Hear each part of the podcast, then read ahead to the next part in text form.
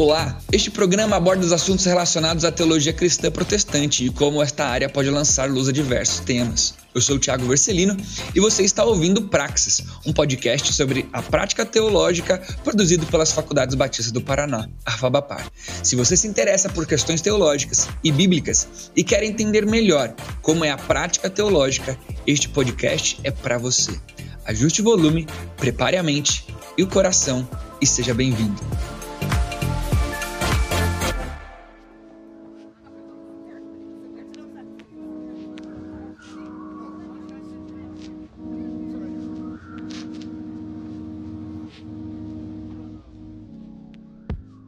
Fala, fala pessoal, sejam muito, mas muito bem-vindos a mais um episódio do nosso Praxis, nosso podcast aqui da nossa querida faculdade, aqui da Fabapar. Que alegria poder estar com você aqui mais uma vez e tem sido bem bacana ver a quantidade de pessoas que têm ouvido, se que têm ouvido. Se esse conteúdo tem sido relevante para você, ah, não deixa de compartilhar, não deixa fazer chegar em cada vez mais lugares. Lembrando que o nosso principal objetivo é abençoar ah, e promover crescimento em quem está ouvindo a gente, né? E a gente até participando também cresce, cresce bastante. Então, se você tem dúvidas, sugestões, entra lá no nosso arroba ah, e manda pra gente que a gente vai ficar muito feliz em é, tentar aperfeiçoar ainda mais aquilo que a gente tem tido de experiência no nosso podcast. Ative aí todas as notificações aonde quer que você esteja ouvindo a gente. Lembrando que o nosso podcast ele pode ser ouvido em qualquer plataforma. Então, em qualquer lugar que você procurar aí, Fabapar, uh, podcast Praxis, você vai encontrar a gente. Seja numa plataforma de podcast, uh, seja também no YouTube, lá no, próprio, no nosso YouTube na Fabapar. Então ativa aí as notificações para você não perder nenhum conteúdo, tá bom? Hoje nós vamos falar um pouquinho sobre a importância da poesia na interpretação bíblica, na interpretação do texto bíblico, porque é importante entender a poesia bíblica na hora de interpretar o texto bíblico e a gente vai conversar sobre um salmo em específico. Mas antes da gente falar sobre qual salmo é, quero pedir para o professor Reginaldo a se apresentar um pouquinho, professor. Fala quem o senhor é, as suas áreas de atuação, seja na faculdade, seja em qualquer outro, outro tipo de ação ministerial que o senhor tem aí. Se apresenta para a galera. Olá, olá, muito é muito bom estar aqui com vocês, seja muito bem-vindo nesse podcast. Eu sou pastor já há 20 anos, tenho atuado como pastor auxiliar na Igreja Batista Ágape em Curitiba e também sou professor há mais ou menos 15 anos e tenho o privilégio de estudar a Bíblia e expor e, e procurar maneiras de compreendê-la cada vez mais. Também tenho escrito alguns livros, tenho a graça de Deus de me expressar também por meio da escrita, mas o que eu gosto mesmo é estar cara a cara com as pessoas e aqui no podcast tem sido uma experiência nova. Eu também gostei, já é o terceiro ou quarto que eu participo, tem sido também bem, bem legal e é bom poder estar aqui contribuindo de alguma forma nesse processo de diálogo e crescimento.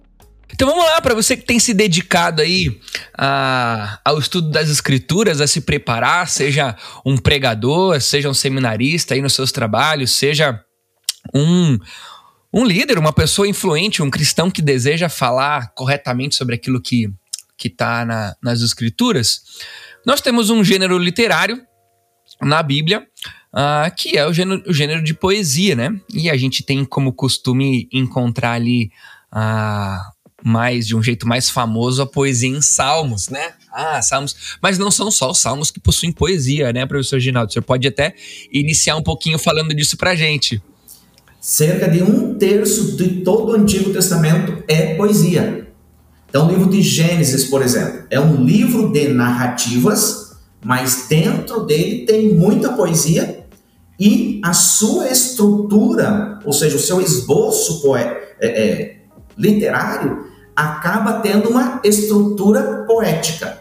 Então, Gênesis não é poesia, mas ele é permeado de poesia. Né? Por exemplo, Gênesis 1, o Cântico da Criação. É uma poesia lindíssima, onde descreve o Deus Criador criando todo o universo de forma muito bem ordenada, muito bem orquestrada. E o livro em si tem esta estrutura poética. Por que, que eu faço essa distinção? Porque a poesia hebraica, ela não rima som como nós, como a nossa poesia. A poesia hebraica, ela rima ideias. Então, normalmente, a poesia hebraica são versículos, um ou dois versículos. Ou no caso dos salmos, que é um cântico, é, esse cântico, dependendo do tamanho dele, é composto por vários versos poéticos. Então você pode ter é, vários paralelismos que a gente chama, onde uma parte combina com a segunda parte e vice-versa. Então, às vezes, essa combinação, essa rima de pensamento, essa rima de ideia, é num sentido de construção. Por exemplo, o Senhor é meu pastor, Logo, nada me faltará. Não existe a palavrinha logo, mas é como se a consequência do Senhor ser o meu pastor é o fato de eu não ter falta de nada. Então essas duas ideias se complementam nesse sentido né, de, de construção do pensamento, e aqui claramente seria uma poesia é, chamada de analítica, onde vem uma consequência a partir de uma afirmação. A mais clássica é chamada de paralelismo, ou seja, a primeira parte é exatamente igual à segunda, só que com palavras diferentes. Por exemplo, o Salmo de número 19: os céus proclamam a glória de Deus e o firmamento anunciam as obras é, do seu poder. O salmista está dizendo a mesma coisa nas duas metades do versículo, só que de, com, usando palavras diferentes. Então a gente chama de paralelismo sinônimo. Ou seja, tanto o Salmo 19.1 quanto o Salmo 23.1 não tem rimas, como nós estamos acostumados. Mas há uma certa rima de ideias, que é o forte da poesia hebraica. Quando a gente olha para a interpretação bíblica, professor, a gente entende ah, numa leitura mais, mais conservadora, né, da, da uma, uma hermenêutica mais conservadora, que o principal objetivo do nosso estudo para extrair um princípio de lá é nós entendermos o que é que era a intenção do autor dizer naquele tempo para aquele povo, né? Então, quando a gente olha para a poesia, é, é importante demais a gente olhar para o nosso título de hoje, né? A importância da poesia na interpretação do texto bíblico, porque numa sociedade aonde, né, de Israel, aonde tinha muita a tradição oral, aonde a memorização era um algo muito forte, a poesia acaba tendo um papel fundamental naquela sociedade. Então, a, entender poesia não é só interessante porque está escrito em forma de poesia, mas está escrito por. É, é interessante porque, inclusive, é um jeito de nós entendermos como aquele povo, naquele tempo, precisava entender os conceitos que estavam sendo apresentados na poesia. Exatamente, exatamente. Voltando a usar o, o Gênesis 1 como exemplo, é, numa leitura rápida, os sete dias da criação, sob a nossa ótica, a gente lê literalmente, o primeiro dia sendo seguido do segundo, sendo seguido do terceiro e assim sucessivamente. Mas olhando pela ótica poética, o primeiro dia combina com o quarto, o segundo dia combina com o quinto, o terceiro dia combina com o sexto. Então tem esse trocadilho poético, essa estrutura poética na qual está preocupado em muito mais narrar a arte, a beleza das coisas criadas por Deus e o seu relacionamento entre si do que provar que literalmente primeiro surgiu a luz para depois literalmente surgiu o sol. Não, na concepção judaica, primeiro se cria as coisas abstratas, como luz, como o céu, como a terra, para depois criar as coisas palpáveis, como os luminares, como os pássaros, como os animais. Então, esta forma poética nos mostra muito mais esta beleza e ordenação ou ordem do criar divino do que necessariamente uma cronologia, como geralmente a gente costuma ler. Que legal. Mas vamos lá então, para a gente exemplificar essa importância uh, da poesia na interpretação bíblica, é, o senhor trouxe um exemplo para a gente, né? graças a Deus, me mandou a, me mandou a colinha antes, né? Falou qual era, porque daí eu pude dar uma, uma, uma breve lida e um, uma breve estudada aqui também para poder acompanhar a discussão. Mas o senhor trouxe o exemplo do Salmo 95. Como que a poesia é importante para a gente entender o Salmo 95 e assim talvez expandir esse contexto para a interpretação de qualquer poesia, né, na Bíblia? Primeiro, nós precisamos detectar que tipo de poesia. Legal. E as, muitas vezes, assim, todo versículo do Saltério tem uma combinação entre suas palavras. Então, Professor, deixa eu, dar, deixa eu dar uma dica pro nosso ouvinte. Ó, se de repente você está ouvindo esse podcast hoje uh, num ambiente um pouquinho mais calmo, seria muito interessante se você conseguisse abrir aí o Salmo 95. Obviamente, né? Se você tá ouvindo a gente no carro, se você às vezes colocou aí no ouvido enquanto você tá trabalhando, vai ficar um pouquinho difícil, depois você corre atrás do prejuízo. Mas hoje seria muito legal, se você tá ouvindo a gente, abre aí o Salmo 95 para acompanhar. Legal. Outra dica importante: se você estiver usando uma versão católica, como a Bíblia de Jerusalém, Bíblia Pastoral, ou seja, qualquer versão católica, o Salmo em, em estudo o de número 94, tá? Então, entre as versões protestantes, 95. A partir das versões católicas, o número 94. É exatamente o mesmo salmo, só tem uma diferença na questão numérica deles, mas o conteúdo é o mesmo.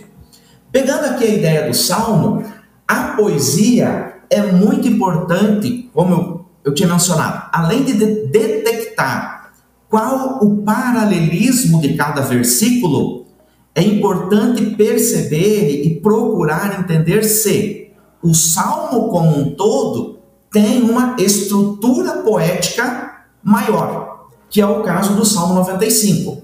Então, no Salmo 95, é, ele tem duas estruturas poéticas que amarram os seus 11 versículos.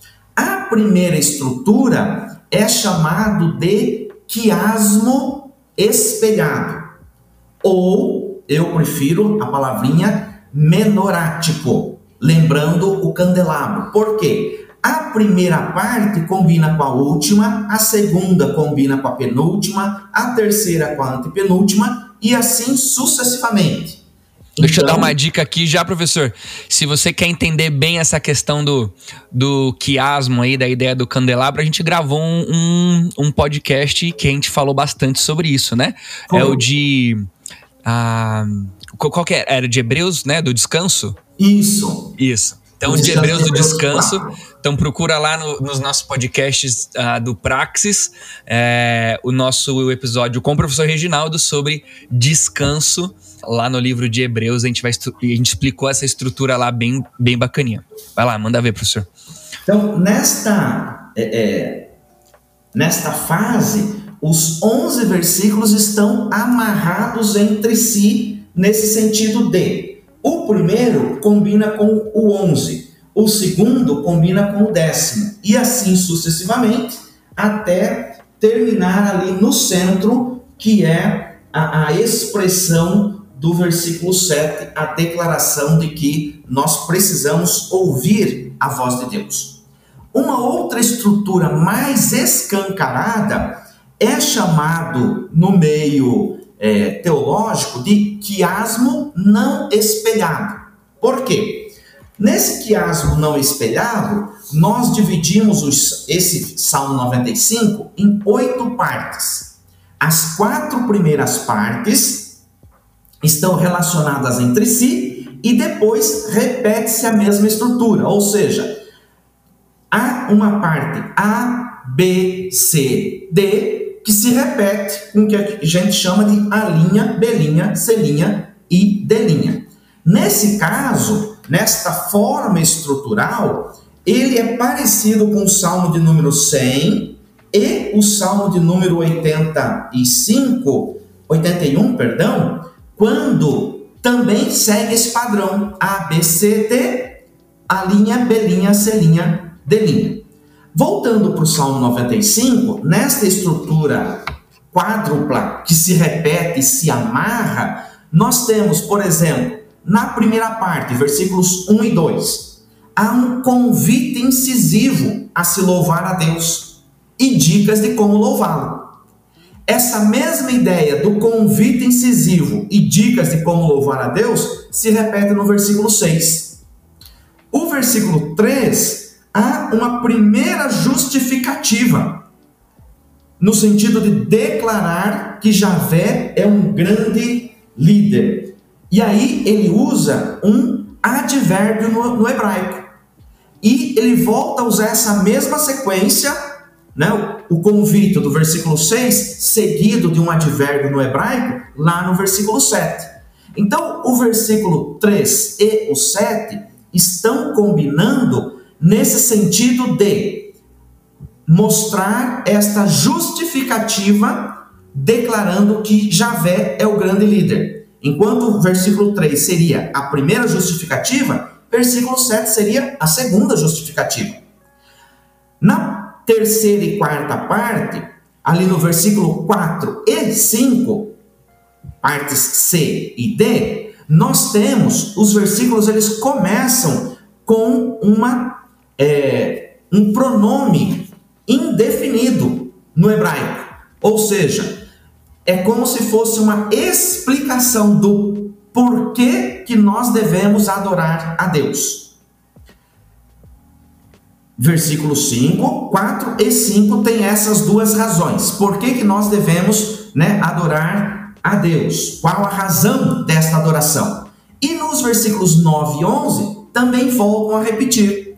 Desta forma, olhando rapidamente, a parte A, versículo 1 e 2, a, combina com a parte A linha, que é o versículo 6. A parte B, que é o versículo 3, combina com a parte B linha, que é o versículo 7. A parte C, que é o versículo 4, combina com a parte C linha, que é o versículo 9. E a parte D, que é o versículo 5, combina com a parte D linha, que é o versículo 11. Então, desta forma, o salmo está intimamente entrelaçado, ou seja, os seus versículos estão em íntima comunhão e relacionamento entre eles. Porém, se a gente ignorar esse aspecto poético, normalmente sobra o quê? Sobra o texto.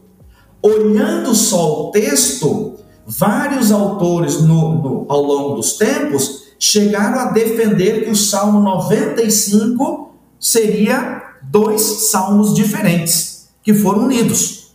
Por quê? Até o versículo 5 tem uma temática mais tranquila, mais light, que nós somos ovelhas de Deus, Deus é o Criador dos céus, e Deus cuida do seu povo, e Deus está do lado do seu povo.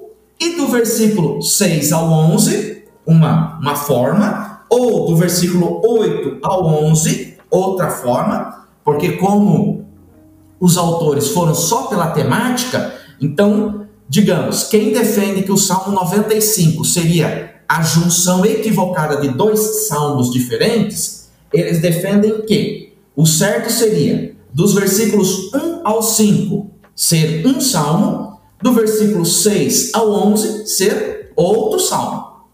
Aí tem outro autor que vai defender. Não. Primeiro a gente vai do 1 ao 7. É o primeiro salmo. E aí do finalzinho do 7, quando começa a dizer: Hoje, se ouvirdes a sua voz, não endurecerás os vossos corações, seria o segundo salmo. Então, equivocadamente, esses dois salmos acabaram ficando unidos. Só um parênteses aqui, é, Tiago, falando um pouquinho das, das divisões dos capítulos, ou aqui no caso dos Salmos, as divisões dos Salmos. Inicialmente, o texto bíblico era escrito do começo ao fim. Então, inicialmente, o livro dos Salmos era escrito do 1 ao 50, sem vírgula, sem espaço, sem ponto, sem nada. Até porque Esse... tinha que economizar papel, né? Exatamente. Na verdade, couro de cabra. Daquela forma, eles usavam cerca de 900 cabras, ou seja, no, couro de 900 cabras para registrar todo o Antigo Testamento. Então, dava, dava um bom churrasco a cada Antigo Testamento registrado, né? Sim, com certeza. Todo trabalho tem que ser devidamente bem recompensado.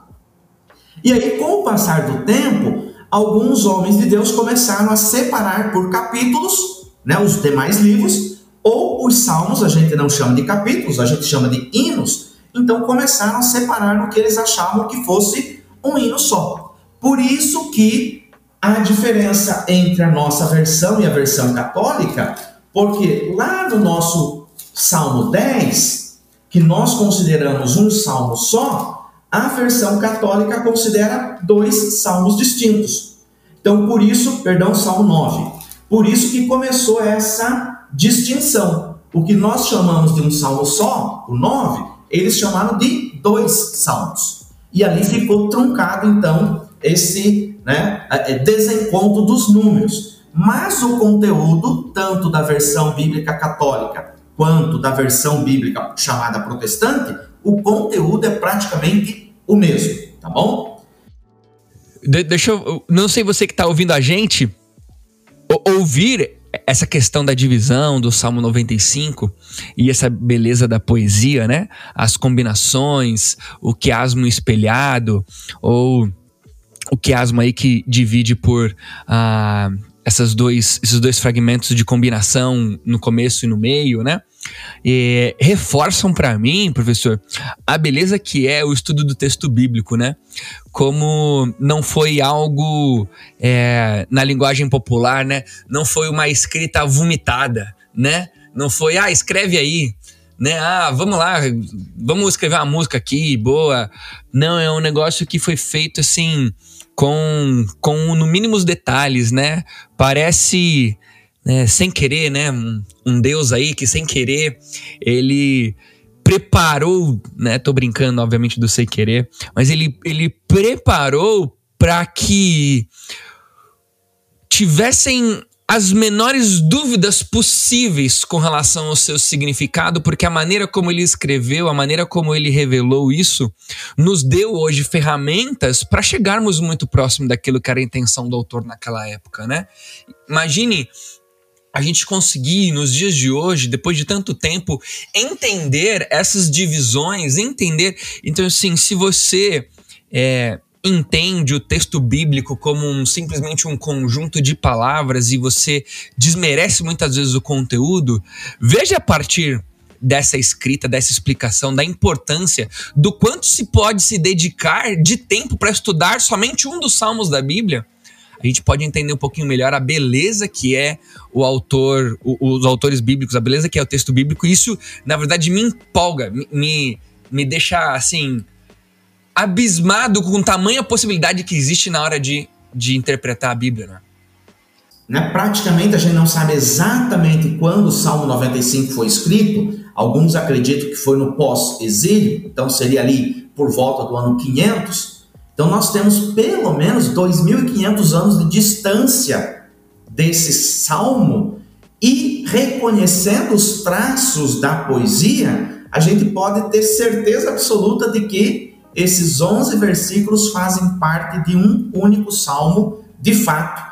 E esta mensagem está intimamente relacionada sim uma com a outra. Então isso é muito, muito significativo. Então a poesia nos ajuda nesta certeza, ou nesta comprovação de que o salmo não é uma junção de dois salmos diferentes, uma junção acidental, mas de fato é um salmo muito bem elaborado, muito bem pensado, planejado e seus 11 versículos estão intimamente relacionados uns com os outros.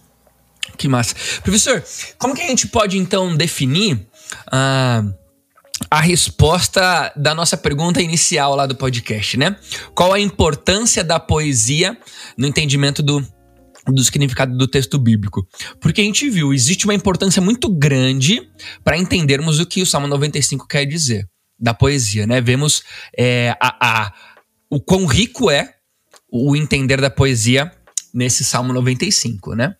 Agora, talvez usando o Salmo 95 ou somente uma explicação a partir disso, é, qual é a principal importância? Talvez não a principal, mas é, é entender o texto bíblico. O que, que, a gente poderia fazer de errado, além de dividir o Salmo 95, né?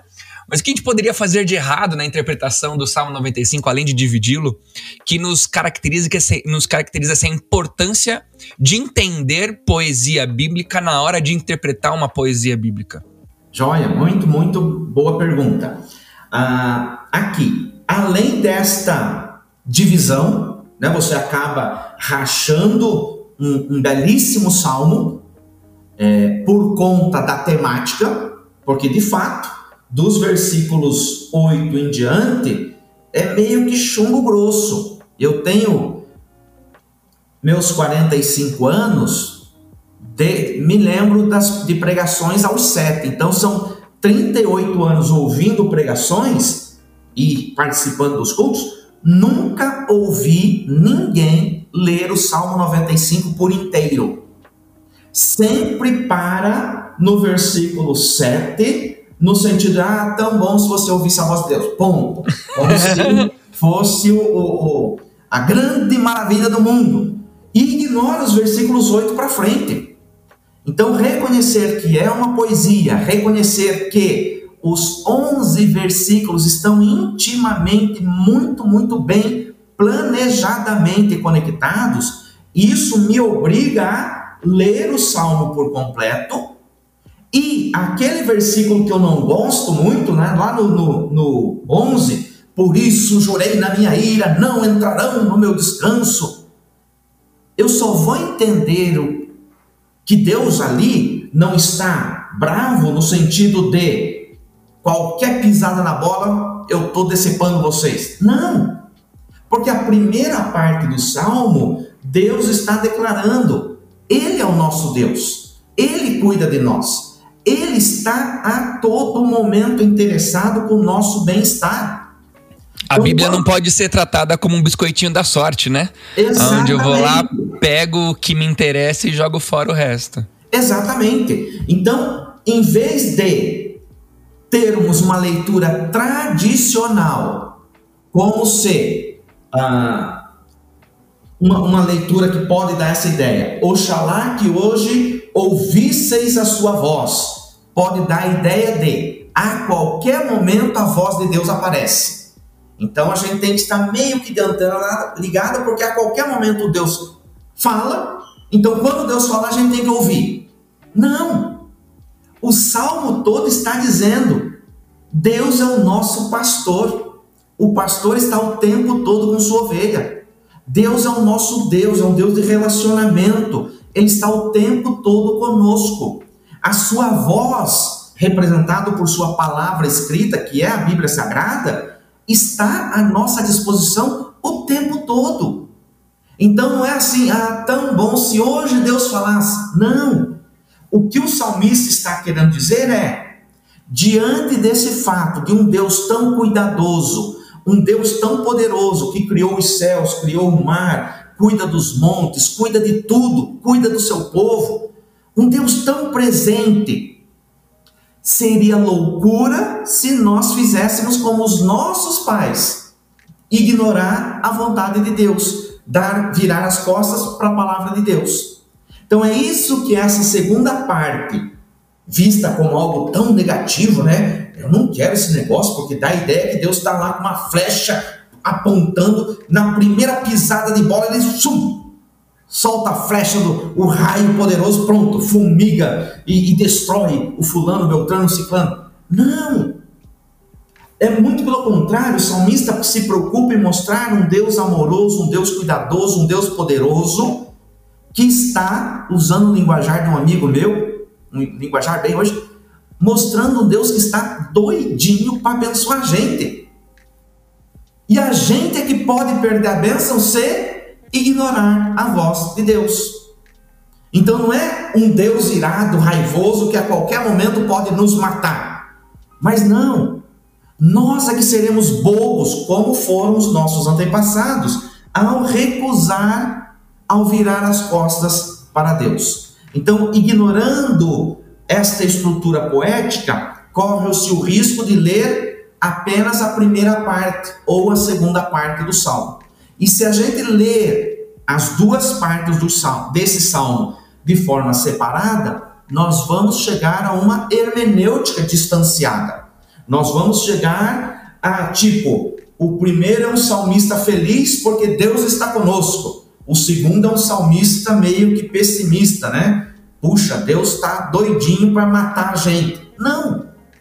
Seria loucura se nós deixarmos de lado esse Deus que tem tanto a nos oferecer, tanto a nos dar. Então, a grande importância de reconhecermos e valorizarmos a estrutura poética dos salmos e também dos outros textos é reconhecer justamente isso, a possibilidade de receber a mensagem por completo e não só o versículo que eu acho que me agrada. É. é porque a gente acaba se dedicando menos ao estudo bíblico se a gente é, faz essas leituras simples, né? E a gente vai perdendo a beleza da intenção que existia ao se escrever ah, o texto que foi escrito, né? Por exemplo, ah, na minha leitura aqui de tudo que o senhor está falando, né? Quando eu vejo ali no finalzinho do 7 hoje, se vocês ouvirem a sua voz, né? O salmista, se vocês ouvirem a voz de Deus, é, dá para a gente fazer até conexões com uma teologia bíblica, né?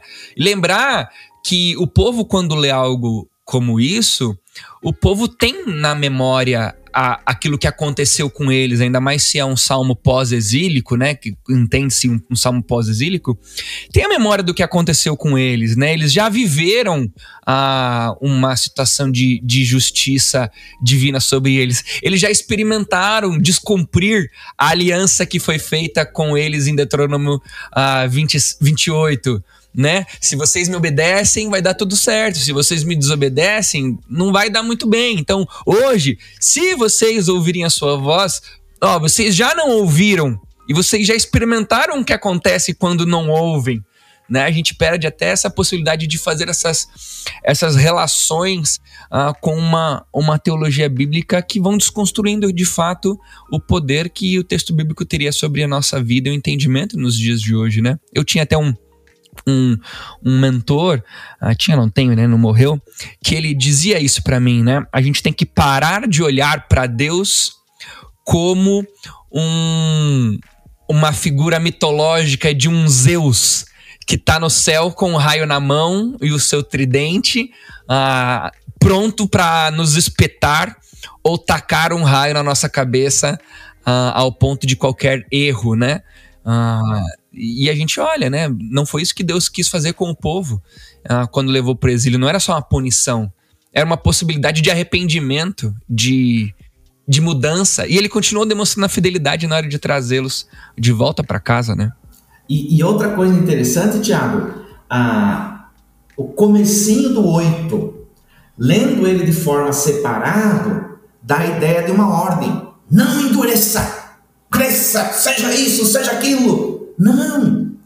Infelizmente, o João Ferreira de Almeida provavelmente não percebeu essa beleza poética e acabou traduzindo dessa forma, mas uma maneira melhor de se traduzir esta expressão, Oxalá que hoje ouvisseis a sua voz, não endureçais o vosso coração como em Meribá, deveria ser traduzido da seguinte forma: ah, se hoje nós prestássemos atenção à voz de Deus, certamente nossos corações não ficariam duros como os corações dos nossos pais. Ou seja, a voz de Deus está a nosso favor. Deus não é o Zeus irado lá só olhando, querendo né, destruir o primeiro pecador, mas é o Emanuel, o Deus conosco que se fez carne e deixou-nos o Espírito Santo, o Paráclito, aquele que anda ao lado para nos auxiliar no dia a dia.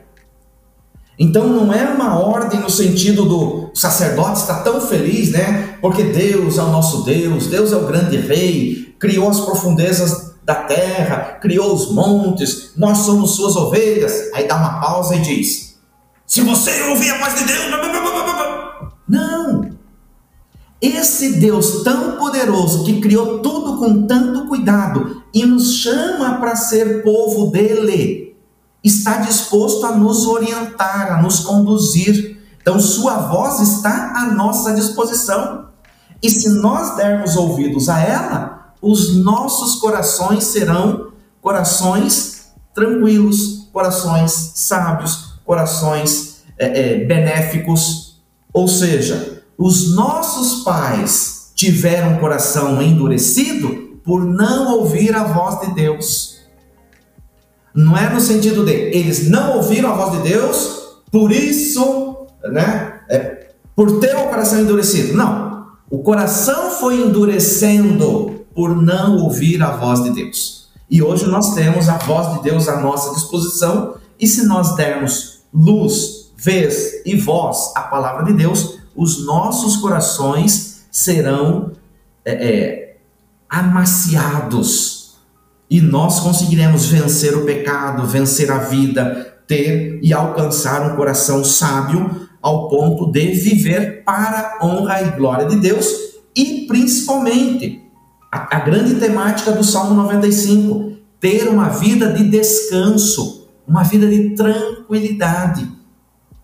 E hoje o que está faltando em nossos dias é uma vida de tranquilidade, de serenidade. Quanta gente estressada, quanta gente vivendo de forma tão é, é, armada, né? Armada, armada, quase se autodestruindo porque simplesmente não deixa Deus fluir em sua vida, não deixa a palavra de Deus agir em seu coração. Então, a, a, a importância de reconhecer a estrutura poética do Salmo 95, além de perceber o cuidado que o salmista teve né, de combinar cada frase uma com a outra, ele também se preocupou em amarrar esses 11 versículos no sentido de a mensagem completa. É o salmo completo. Eu não posso continuar lendo apenas até o versículo 7 ou até o versículo 6, que são palavras altivas, como se do 7 para frente fosse palavras maldosas. Mas na verdade, o 8 para frente é uma conclusão. Aquele que ouve a Deus vai se dar bem na vida. Aquele que ignora a voz de Deus naturalmente vai ficando com o coração endurecido, naturalmente, usando as palavras de Paulo, vai ficar com a mente é, cauterizada e, consequentemente, vai se distanciar de Deus e, consequentemente, vai usufruir as consequências maléficas de uma vida longe de Deus.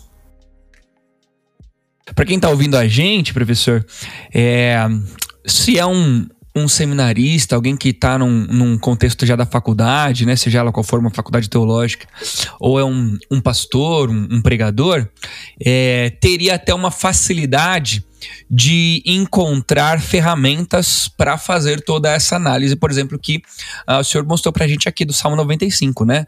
Livros, ferramentas de programas, uma pesquisa mais acurada. Mas talvez para o, o leitor o leitor comum da Bíblia, do dia a dia, o estudante, uh, o estudante, né? Estudante. Uh, gosto tanto de futebol que já fico falando o nome dos times de futebol. O estudante de. Uh, o estudante comum da Bíblia, né?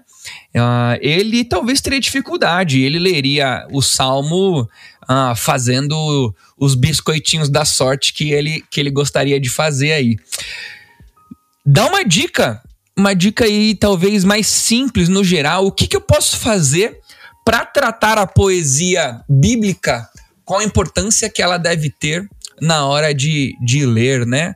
Uh, sei lá, uma, uma, uma, fonte de pesquisa ou uma dica de atenção na minha leitura, alguma coisa que pudesse ajudar a não cair nesse. nesse uh, nessa armadilha de, por exemplo, um dia ler o Salmo 95 e ficar escolhendo só aquilo que é bom. Uma dica aí para a gente ler poesia na Bíblia, professor, qual seria? Eu acho que a principal dica é ler a perícope por completo. A nossa tendência, principalmente nos Salmos, ah, eu gosto do versículo X, o 37, eu gosto do 4. Mas o 37 não foi escrito só para valorizar o versículo 4. O versículo 4 é uma parte do 37. Então, quando eu leio um salmo, por mais que eu goste, ah, eu quero não, o, o 90, eu gosto 91, eu gosto muito do primeiro, aquele que anda no esconderijo do Altíssimo, a sombra do Senhor, do Todo-Poderoso descansará. Tudo bem, você quer meditar um pouquinho mais no versículo 1? Ok, mas primeiro, leia o salmo por completo. E aí depois, tudo bem, até te dou uma, uma liberdade para gastar um tempinho mais no versículo 1, ou 2, ou 3, ou 4. Pode, Mas... pode fazer música só com, só com um versículo, né? Se as palavras dos meus lábios e o meditado. Aí acabou. Acabou o salmo, ficou só com o recorte que queria. Exatamente, né? Ah, tem até um, um, um, um caso é, engraçado na, na, na, minha experiência é, ministerial. É, um irmãozinho com todo amor e carinho se preparou durante a semana para cantar um cântico né, de louvor e adoração ao nosso Deus e no ao se apresentar para a igreja, ele já era de certa idade, então a memória já estava falhando, ele esqueceu a letra. E ficou só em uma frase que ele lembrava, pegou a melodia do cântico todo e ficou só naquela frase. Entendendo né, o amor dele, a seriedade dele, a gente sabe que ele fez o melhor para Deus. Mas se fosse um, um jovem com sua plena memória, não, eu vou, eu quero can, cantar o Vencendo Vem Jesus e fico só no Glória, Glória, Aleluia. Os cinco minutos observando todas as. Não dá. O hino ou o cântico ele foi feito no seu todo. Claro, dependendo do hino, tem o refrão, que é a parte, vamos assim dizer, mais forte, geralmente tem ali uma pegada mais chamativa. Então, o hino tem também o refrão, a parte mais importante. Mas, mesmo o hino que tenha refrão, se eu pegar só o refrão, eu vou perder a mensagem, eu vou perder a beleza por trás do todo. Então, a grande dica é: leia sempre a perícope toda. O que é uma perícope? É o recorte. A gente chama é o parágrafo homilético. Ou seja, é, o, é, o é um texto que tem início, meio e fim. Se é um salmo, o ideal, inclusive, é ler um salmo antes e um depois, para ter certeza que sim, aquele salmo 95 de fato é único e eu vou gastar energia só lendo o salmo 95. E a partir de então, ler o salmo todo. E detalhe, um outro detalhe importantíssimo: por ser poesia, pode ser que o, o salmista esteja dizendo uma, fazendo uma declaração e repete com, aquele, com aquela ideia de paralelismo. Por exemplo, o Salmo 95:1, Vinde, cantemos alegremente ao Senhor ele está dizendo a mesma coisa que a parte B. Cantemos com júbilo a rocha da nossa salvação. Então, se eu tentar fazer diferença entre é, cantar alegremente e cantar com júbilo, eu estarei errando. Porque, sendo poesia, o que o versículo 1 está enfatizando, nós devemos cantar com toda a força da nossa alma, porque Deus merece o nosso louvor.